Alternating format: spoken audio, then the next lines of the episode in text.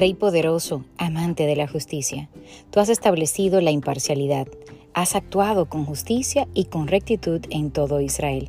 Salmo 99.4. Es imposible ejercer justicia sin el temor de Dios. Alguien dijo, si tú quieres conocer de verdad a una persona, entrégale el poder. Lejos de Dios, el poder hace que la persona sea injusta, abusiva y arbitraria.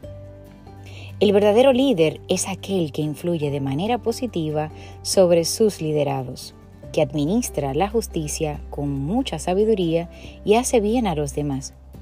Así fue como el Señor Jesús conquistó el corazón de la humanidad. Siendo Dios, no obliga a nadie a seguirlo. Él murió como siervo y con su muerte conquistó multitudes, los cuales le seguimos voluntariamente, ya que Él nos amó primero pues por eso le honramos, le bendecimos y amamos a nuestro amado Dios. Demos toda la gloria en el nombre de Jesús poderoso. Aleluya. Como cada día una poderosa palabra para reconfortar nuestro espíritu nuestra alma, entendiendo que el poder verdadero viene de Jesús.